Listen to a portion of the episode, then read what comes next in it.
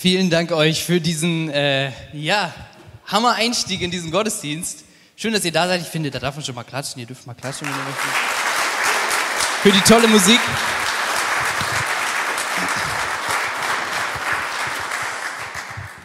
Herzlich willkommen auch von meiner Seite nochmal hier in unserem Gemeindehaus in der Neuschäfer Höhe. Mein Name ist Christoph Bartels. Ich arbeite hier als Referent für junge Gemeinde und äh, genau, heiße euch willkommen zu dieser Predigt heute Morgen. Und zum Einstieg möchte ich euch bitten, einmal alle aufzustehen. Wir machen jetzt mal eine kleine Atemübung. Und die ist ganz einfach. Und zwar bitte ich euch, atmet doch alle einfach mal tief ein. Ich weiß, mit der Maske und so, wir schaffen das. Ihr habt gesungen, dann könnt ihr auch atmen. Atmet man alle tief ein. Und wieder aus. Und nochmal tief ein. Und wieder aus. Dein letztes Mal.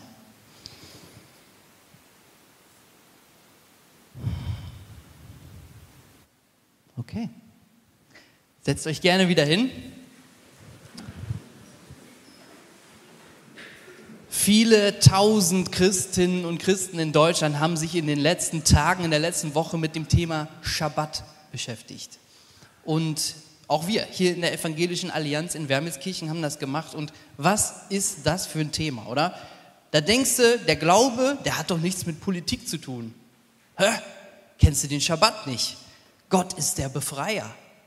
Er stellt sich unterdrückenden Machthabern und sagt, alle Leute machen einmal die Woche Pause. Die ganze Familie, nicht nur die Männer, auch die Frauen, auch die Kinder, die eigentlich vor allem in der Antike damals eher billige Arbeitskraft waren. Die Sklavinnen und Sklavinnen machen Pause. Okay, das gab es vorher noch nicht. Die Tiere machen Pause. Ja, selbst die Tiere und selbst das Land macht Pause am Schabbat. Es ist schon gut, Kirche und Staat zu trennen, aber das ist politisch. Gott mischt sich ein. Gott will, dass Leute Pause machen und dass Leute nicht ausgenutzt werden. Aber die Politik regelt Dinge des gemeinsamen Zusammenlebens und da hat Gott eine klare Meinung zu. Er mischt sich in alles ein. Du denkst, Mensch, der Glaube, der hat doch nichts mit Finanzen und mit sozialer Gerechtigkeit zu tun. Du kennst den Schabbat nicht. Im Schabbatgesetz wird festgestellt, alle 49 Jahre soll es ein Jobeljahr geben. Ein Jobeljahr. Alle Leute, die etwas verloren haben in dieser Zeit, bekommen es zurück. Alle Schulden, die es gibt, werden aufgelöst. Es gibt keine Schulden mehr. Stellt euch mal vor, wir würden das machen. Unser Finanzsystem, was aus Schulden besteht, würde zusammenbrechen. Die Besitz- und die Geldkonzentration, dass alles irgendwie sich an einem Ort sammelt, wird alle 49 Jahre unterbrochen. Jedenfalls, wenn man das tut, was Gott will. Gott will, dass umverteilt wird. Jedenfalls sagt das die Bibel.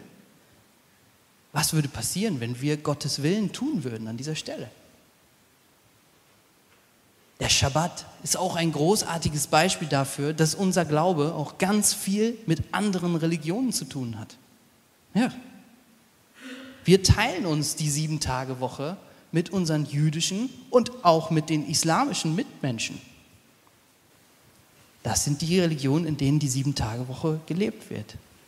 Mit diesem einen Tag Pause. Hier hat es unglaublich viel Vereinnahmung gegeben in den letzten Jahrhunderten. Hier hat es unheimlich viel Missverständnisse gegeben und hier gibt es viele Konflikte.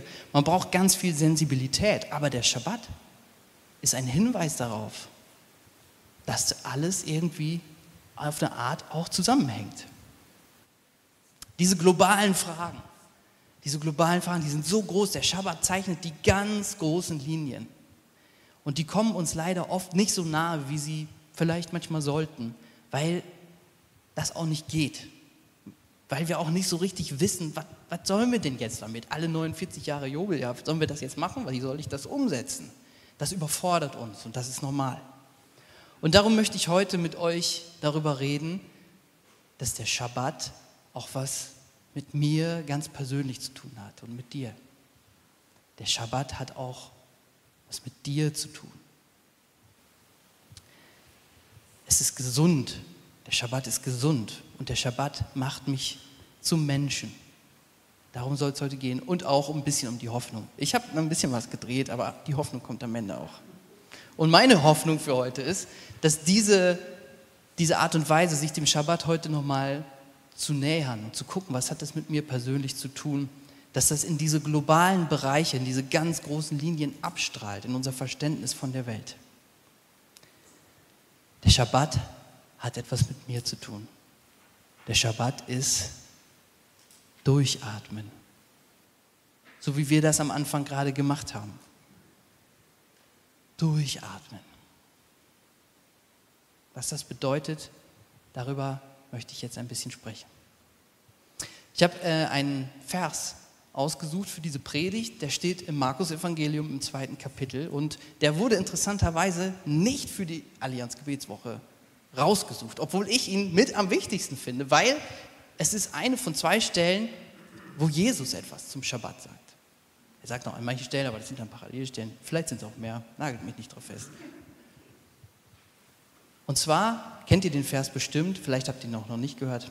Ich lese ihn vor. Jesus sagte, Gott den Schabbat für den Menschen gemacht, nicht den Menschen für den Schabbat. Wer von euch kennt den Vers? Gott hat den Schabbat für den Menschen gemacht und nicht den Menschen für den Schabbat. Der Kontext ist, die Jünger von Jesus, die sind also da rumgelaufen in Israel, und äh, sind durchs Land gezogen und die sind über Felder gegangen und haben, während die darüber gegangen sind, so Ähren von den so Kornähren gerupft, abgerupft und haben die geknabbert, also haben ein bisschen Körner geknabbert, weil die Hunger hatten. Und das haben irgendwie Leute mitbekommen und die haben das gesehen und gesagt, sag mal, das geht doch nicht. Die Pharisäer, die Frommen, ja, damals sind sofort gekommen und haben gesagt, das kannst du nicht machen, dieser Tag ist heilig. Da darf man sowas nicht machen. Es gibt ganz viele Regeln, wir haben das gerade schon gehört, es ist super kompliziert. Und Jesus antwortet dann darauf, er hat auch noch ein Argument, David hat früher auch in der Notsituation heilige Schaubrote gegessen äh, mit seinen Leuten. Dann in der Not kann man auch dies und das machen. Es ist einfach ein jüdischer Kontext, in dem wir uns bewegen, wenn wir uns mit dem Schabbat auseinandersetzen. Und ähm, es hat ganz viel damit zu tun, mit so einer Gemengelage aus rabbinischer Tradition und juristischer Grauzone. Was darf man jetzt am Schabbat und was nicht? Es geht um so eine religiöse Frage des Judentums. Und die Frage ist so ein bisschen, was können wir denn als Christen heute eigentlich mitnehmen aus diesem Text? Was können wir denn jetzt mitnehmen, ohne zu tief einzusteigen? Gott hat den Schabbat für den Menschen gemacht, nicht den Menschen für den Schabbat. Wisst ihr, die ersten Christen damals, die haben eigentlich zwei heilige Tage gehabt. Die haben nämlich den Schabbat gefeiert, wie die Juden. Die ersten Christen waren ja hauptsächlich Juden, die allerersten. Und die haben auch noch den Sonntag gefeiert. Den Sonntag als Tag der Auferstehung. Das war also nie dasselbe. Der Tag der Auferstehung, dort wurde das Abendmahl gefeiert und am Schabbat wurde Schabbat gehalten. Klar. Und Erst später bei Kaiser Konstantin wurde das dann irgendwie zusammengelegt, als die katholische Kirche angefangen hat, sich zu organisieren und so weiter. Wen es interessiert, da ist das ungefähr passiert. Die Sache ist, es kommt nicht so sehr darauf an, ob du ein, das am Samstag machst oder am Sonntag oder am Freitag oder an die Pastoren am Montag. Ja, ich habe also montags frei. Ähm, es kommt darauf an, dass du überhaupt einen Ruhetag hast. Dass du einen Ruhetag hast, dass es überhaupt einen solchen Tag gibt. Der Schabbat ist nicht dafür da, damit du ihn für Gott einhältst. Darum geht es nicht. Der Schabbat ist dafür da, damit du ihn selber für dich einhältst.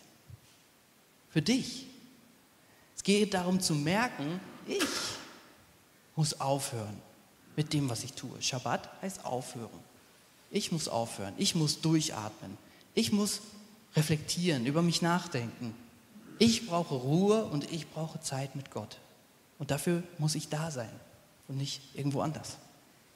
Ich habe einen kleinen Sohn, der ist fast zwei Jahre alt, der geht jetzt neuerdings in eine Kita für ein paar Stunden. Und wenn der jetzt nach Hause kommt mittags, dann hole ich den immer ab und dann äh, ist der immer ganz aufgeregt, was alles passiert ist. Und dann sagt er immer, erstmal das Allerwichtigste ist eine Mandarine, die gibt es als erstes, er liebt Mandarinen. Und dann setzt er sich bei uns aufs Sofa und isst seine Mandarinen und sagt, Papa, Ruhe, Ruhe. Er braucht einen Moment der Ruhe. Das dauert nicht lange, aber es ist ein kleiner Moment, wo er sich hinsetzt und sagt, Ruhe. Und dann erzählt er mir, was alles passiert ist. Und genauso wie er nach dieser turbulenten Zeit und den ganzen Kindern da ähm, und dem Spielen und den Ereignissen mal einen kurzen Moment braucht, um zu Hause anzukommen, so brauchen wir das auch. Wir brauchen einen Moment des Durchatmens in der Woche. Aufhören, reflektieren. Wo war ich eigentlich in der letzten Woche? Was habe ich getan? Wie war meine Woche? War ich die Person, die ich sein wollte? Die ich sein sollte? Wie kann ich in der nächsten Woche ein kleines bisschen besser leben? Ein Mentor bei mir ähm, in meiner theologischen Ausbildung hat mal gesagt, du brauchst 20 Prozent deiner besten Arbeitszeit, vielleicht waren es sogar 30, ich weiß es nicht mehr, du brauchst 20 oder 30 Prozent für deine allerbesten Arbeitszeit, wo du also top fit bist, für dein Selbstmanagement. Selbstmanagement heißt, ich überlege, was will ich, wo bin ich, was habe ich für Ziele, wie mache ich meinen, wie, womit verbringe ich meine Arbeitszeit und so weiter und so weiter. Wäre schön, wenn das alles so, wie ich das gelernt habe, auch in den Alltag übergegangen wäre. Aber er hat es auf jeden Fall gesagt, man braucht 20 Prozent oder 30 oder 40 Prozent dafür. Housekeeping kann man das auch nennen, ja? also den inneren Haushalt machen und organisieren.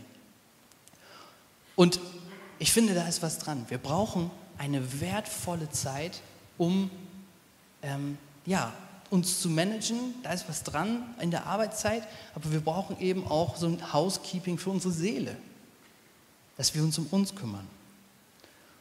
Die Gefahr dabei ist jetzt, dass man es wieder falsch, falsch macht oder dass man wieder das Gefühl hat, ich muss jetzt das und das machen, ich muss ja mich, mich noch optimieren, ich brauche noch ein besseres Zeitmanagement und so weiter, das mache ich ab Schabbat. Darum geht es nicht.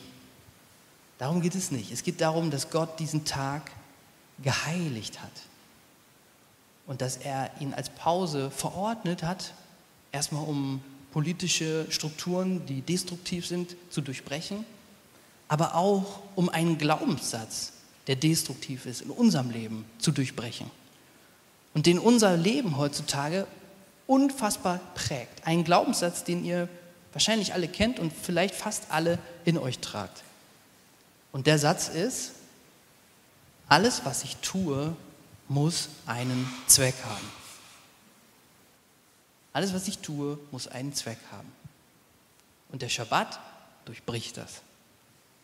Der Schabbat durchbricht das Gesetz der Zweckmäßigkeit und der Funktionalität.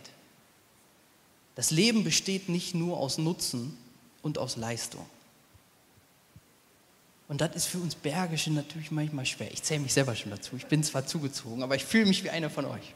Äh, und das ist für uns schwer, weil eigentlich muss alles doch irgendwie einen Zweck und Nutzen haben. Wenn man manchmal, ich arbeite manchmal mit Teams, ähm, hier in der Gemeinde, aber auch außerhalb, und wenn man dann so gruppendynamische Übungen mal mit denen macht oder mal über so Fragen nachdenkt, die so ein bisschen persönlicher sind und wo man vielleicht auch mal ein bisschen um die Ecke denken muss, dann sagen die immer, oh komm ey, müssen wir das jetzt machen? Wofür ist das denn gut? Sind wir nicht für was anderes hier? Wir müssen doch wichtige Entscheidungen treffen.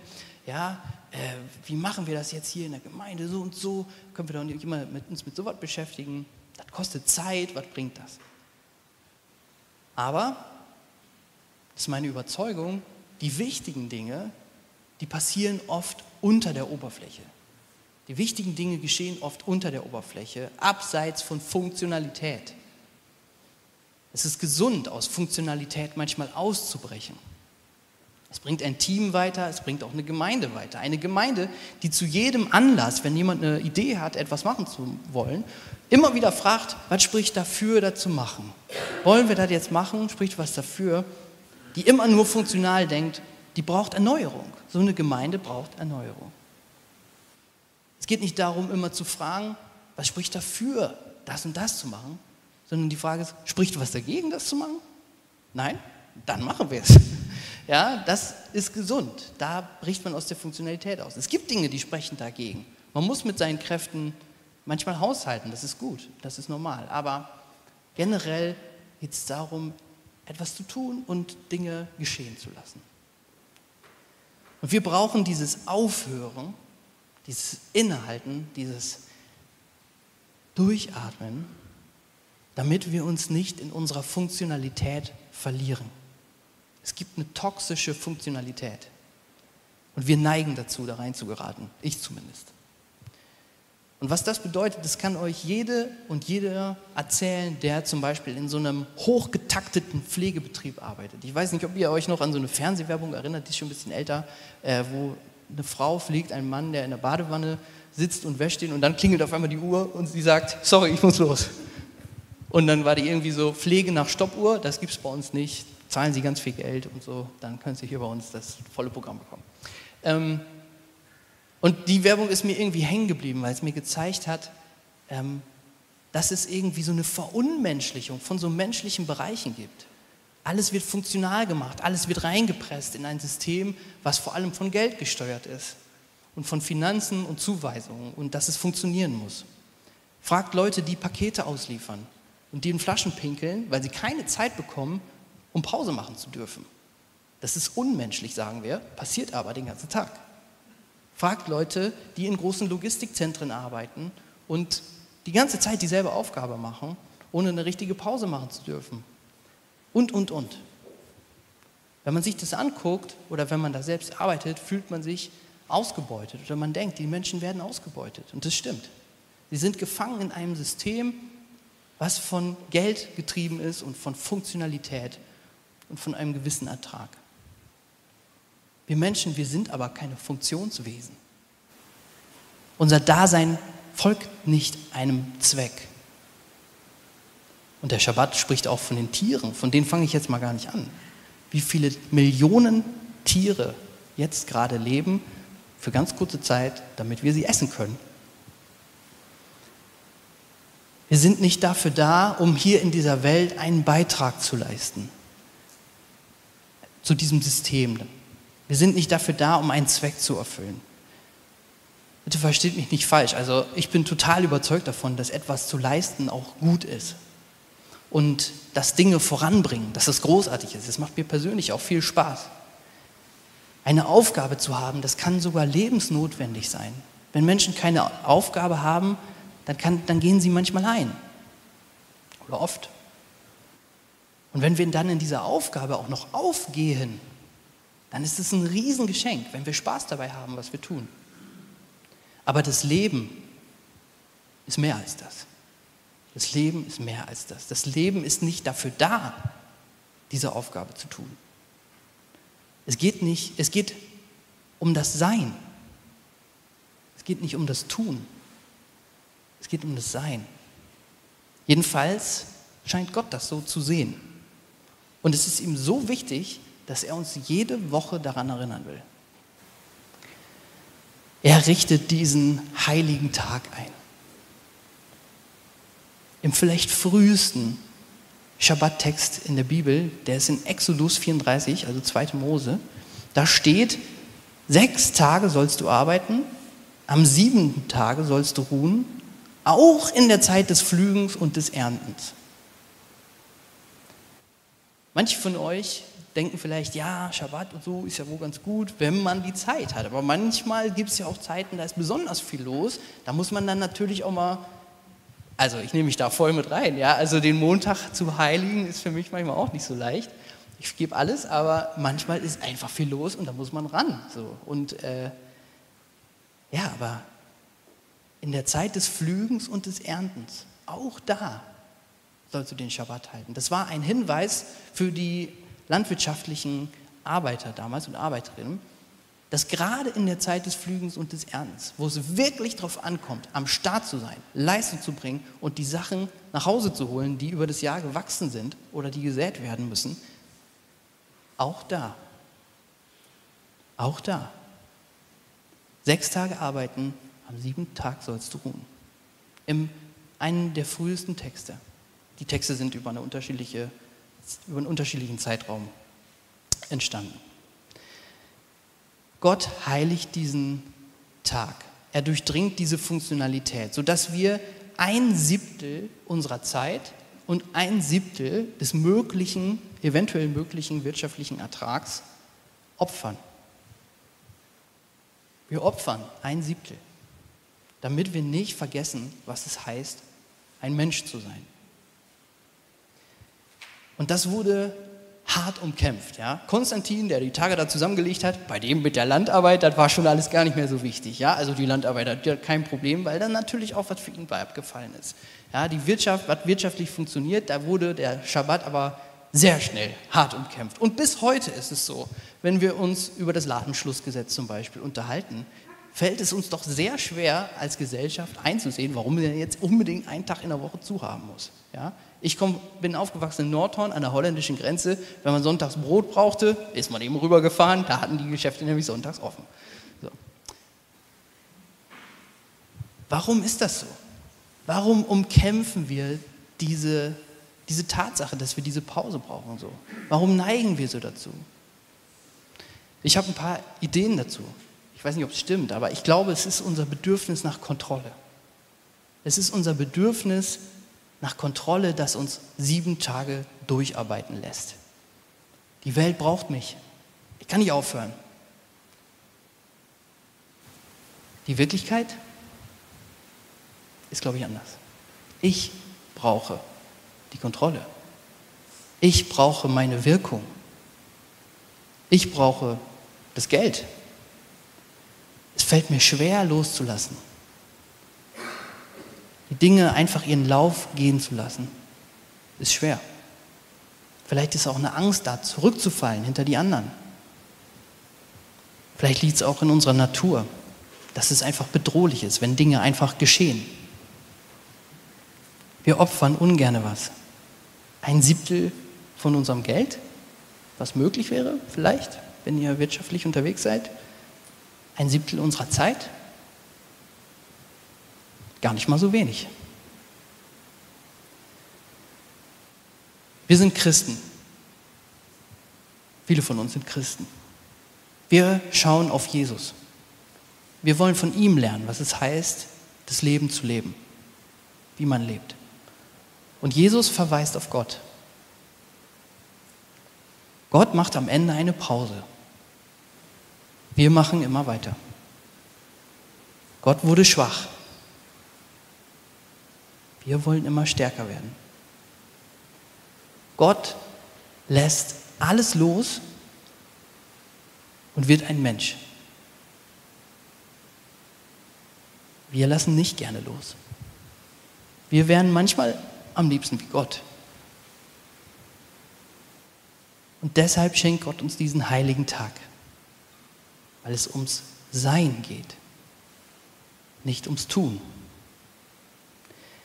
In der jüdischen Tradition, wenn die jüdischen Mitmenschen Schabbat feiern, dann machen die am Ende, ich bin kein Profi darin, ich habe das so verstanden, ich hoffe, das ist richtig, dann machen die am Ende des Schabbatabends ein Havdalah, da, dort wird der, quasi der Schabbat verabschiedet. Und Havdalah heißt übersetzt Trennung.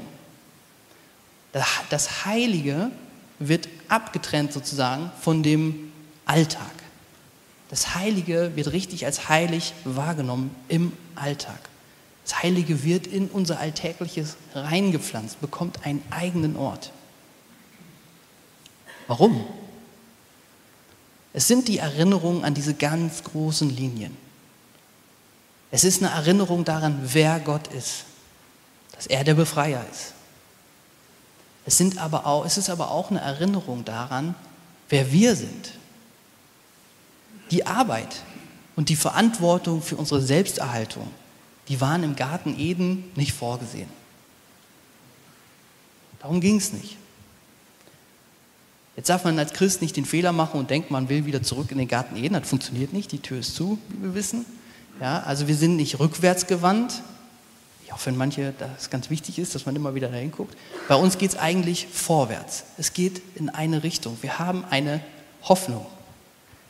Wir haben eine Hoffnung auf eine Zukunft, die Gott für diese Welt vorbereitet hat. Und diese Zukunft, sagt die Bibel, wird bestimmt sein von dieser Ruhe Gottes, von dieser Schabbatruhe. Im Kolosserbrief schreibt Paulus, euch soll niemand verurteilen, weil ihr bestimmte Festtage oder den Schabbat nicht beachtet. Das alles ist nur ein Schatten der kommenden neuen Welt Gottes. Der Schabbat ist nur ein Schatten von der kommenden Welt Gottes. Die Schabbatruhe, Ruha, wie mein Sohn sagt, weist auf das endgültige Ziel Gottes mit dieser Welt hin. Und diese heilige Zeit, der siebte Tag, das ist ein Vorgeschmack. Es ist ein Vorgeschmack auf das, was Gott mit dieser Welt vorhat. Ein Vorschein in unseren Alltag. Der Schabbat ist ein Vorschein. Diese Ruhe gibt uns eine Idee davon, worum es Gott eigentlich geht. Und es gibt ihm einen Raum, einen abgetrennten Bereich, einen heiligen Raum in unserer Woche. Schabbat. Was für ein Thema, oder? Was für ein Thema. Es zeichnet die ganz großen Linien. Er zeigt, Gott mischt sich ein in die ganz großen Dinge, in die Politik, in die Finanzen, Weltreligion, alles mit dabei. Wow. Aber es geht eben auch um mein ganz persönliches Leben. Es geht um mich. Der Schabbat ist nicht dafür da, ihn für Gott einzuhalten. Er ist dafür da, für mich, ein Geschenk. Schabbat ist Durchatmen. Er zeigt uns, unser Leben ist nicht vom Tun abhängig. Unser Leben in Gottes Augen wird ausgemacht vom Sein. Er sieht uns an und sieht uns so, wie wir sind. Und das ist ihm wichtig. Schabbat ist ein Vorgeschmack auf das, was Gott mit dieser Welt vorhat. Ihr Lieben, loslassen ist nicht leicht. Loslassen ist nicht leicht. Aber es ist im besten Sinne des Wortes menschlich. Gott schenkt uns den Schabbat, weil er uns als würdige Menschen ansieht, als würdige Wesen.